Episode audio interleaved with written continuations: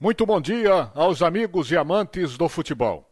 Daqui a pouco, minha gente, às 7h15 da noite, tem a estreia do Esporte Clube do Recife na Copa do Brasil. O esporte vai enfrentar, como todos sabem, a Juazeirense, lá na Bahia.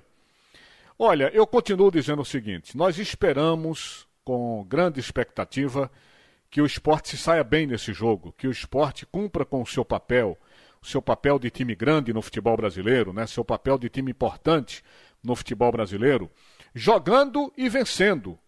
E, se possível, jogando, convencendo e vencendo. Mas, na pior das hipóteses, pelo menos empatando, é isso que a gente espera.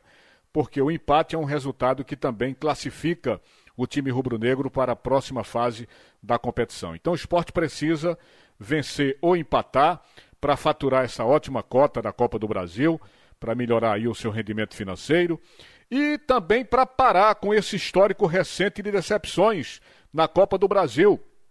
Todo mundo sabe que ultimamente o esporte tem entrado aí num clima de eliminações precoces e isso é lamentável para um time da categoria do Esporte Clube do Recife, de repente se despedindo aí o tempo todo das disputas, ainda na primeira fase de uma competição tão importante como é a Copa do Brasil.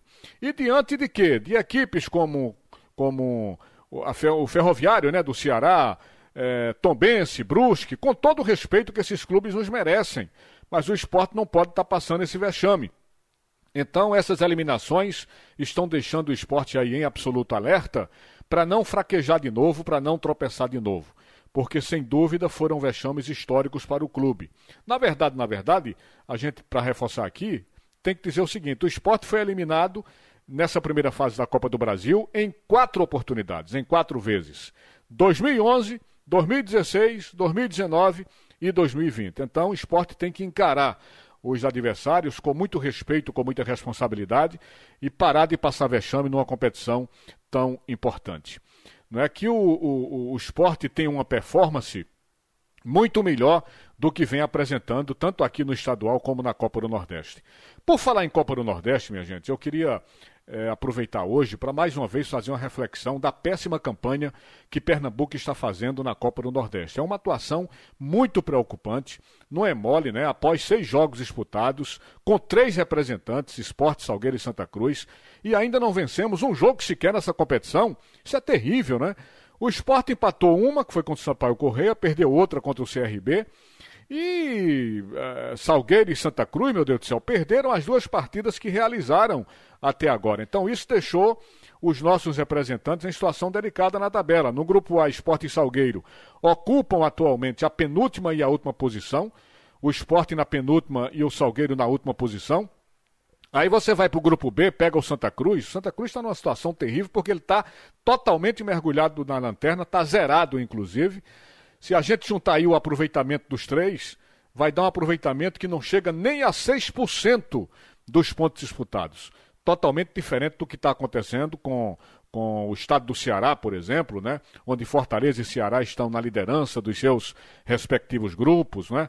conquistaram 10 dos 12 pontos disputados. É uma performance extraordinária de Fortaleza e Ceará. O próprio futebol piauiense, vejam vocês, com 4 de julho e Altos, que são os representantes de lá, estão no G4 das suas chaves. Né, estão colocando o Estado entre os maiores aproveitamentos até então mostrados na Copa do Nordeste. Ou seja, minha gente, o que estamos presenciando na Copa do Nordeste é um vexame, essas campanhas de esporte Santa Cruz e Salgueiro. Até agora, na Copa do Nordeste, não vamos bem.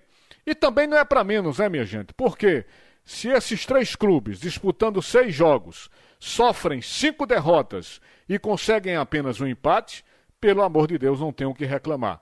Então é um início realmente vergonhoso para o nosso futebol. Que isso mude imediatamente. Obrigado a todos. Sigam aqui na Rádio Jornal. Vem aí Roberto Queiroz com o primeiro tempo do assunto é futebol. Boa tarde, Recife. Boa tarde, Brasil.